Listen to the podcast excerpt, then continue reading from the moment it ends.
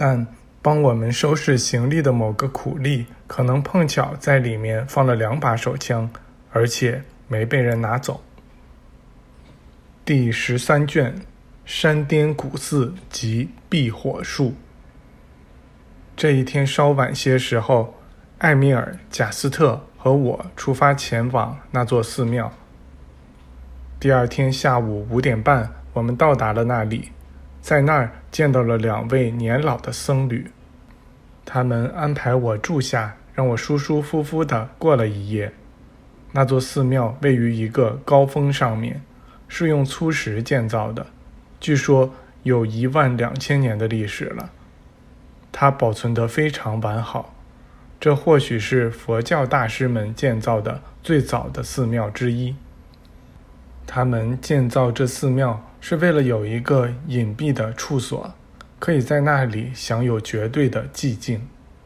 这个地点选得真是再好不过了，那是这个地区最高的山峰，海拔三千五百米，高出山谷一千五百米。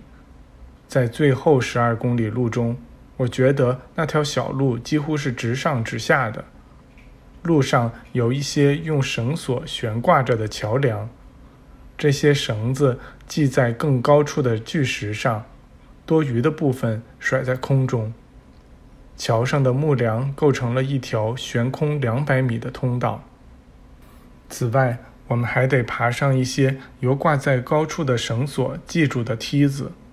这条路的最后几百米完全直上直下，我们全靠那一类的梯子才爬了上去。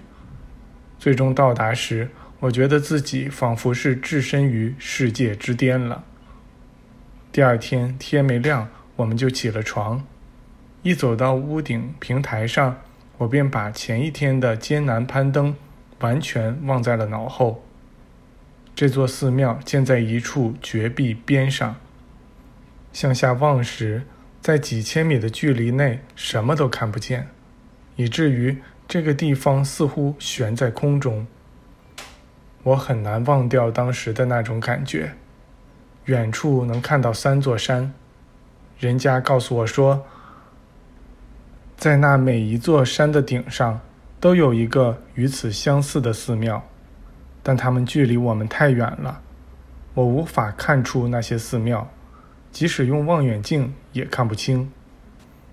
艾米尔告诉我说，我们的头托马斯所在的那个小组，应该已经到达了最远的那座山上的寺庙，与我们到达此处几乎是在同一时间。他对我说，如果我想和托马斯交流的话，我可以这样做，因为托马斯和他的同伴。正待在那座寺庙的屋顶上，就像我们在这儿一样。我拿起笔记本，写道：“我在一座寺庙的屋顶上，海拔高度为海平面以上三千五百米。这座寺庙让我觉得仿佛悬在空中。我手表上的时间是早晨四点五十五分整，此时是八月二日，星期六。”艾米尔读了这个讯息，沉默了一会儿，随后回信就来了。我手表上的时间是早晨五点零一分。此处悬在空中，在海平面以上两千八百米。日期八月二日，星期六。景色美妙极了，而这个地点太不同寻常了。这时，艾米尔说。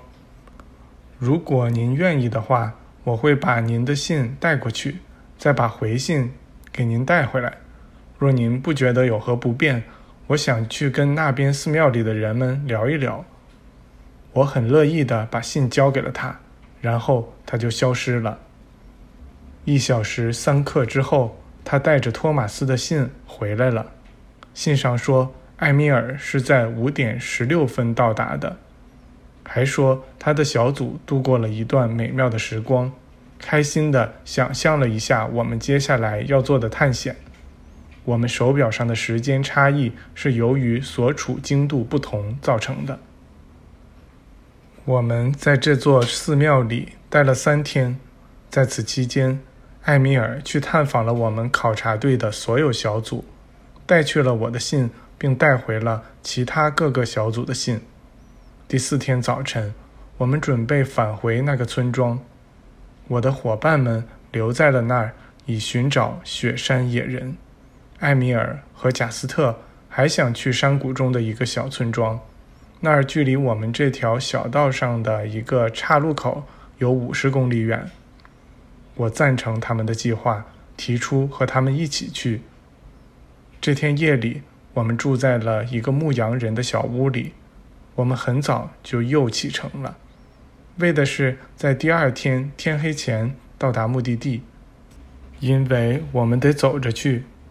先前由于无法带马去那座寺庙，我们把马留在了我伙伴们所在的村子。